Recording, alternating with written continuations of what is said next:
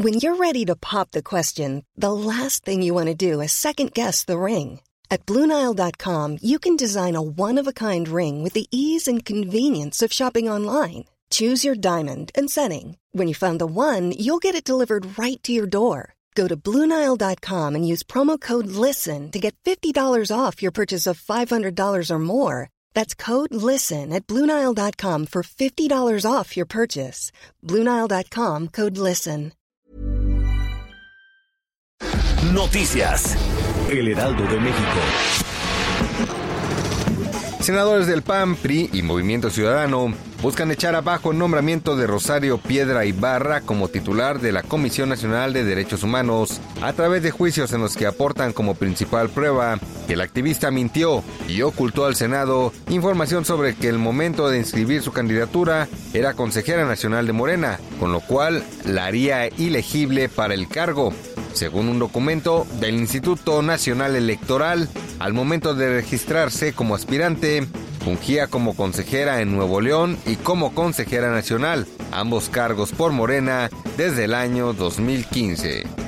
Debido a la incertidumbre que se vive en la economía mexicana, especialistas han advertido algunos riesgos, sin embargo, descartan que México pierda el grado de inversión en el sexenio de Andrés Manuel López Obrador. En entrevista con Mario Maldonado, Alejandro Saldaña, economista en jefe de Grupo Financiero B por Más, comentó que las condiciones del país macroeconómicamente no son tan malas y señaló que a grandes rasgos no se ha tenido un decrecimiento importante, pero hay algunos riesgos que se deben de tomar en cuenta, como un aumento en la deuda. El presidente Andrés Manuel López Obrador reconoció en su libro Hacia una economía moral que México se encuentra en los primeros lugares de criminalidad. Aseguró que la prueba más contundente de la política distinta a la del periodo neoliberal es el caso Culiacán, un operativo de detención para extraditar a Ovidio Guzmán, hijo del Chapo Guzmán, que se paró para evitar el derramamiento de sangre. El Servicio de Administración Tributaria y la Asociación de Bancos de México presentaron el programa Factura Instantánea.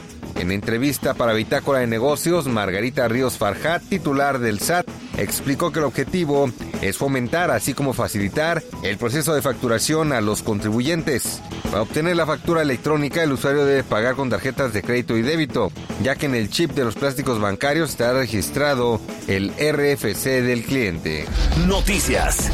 El Heraldo de México.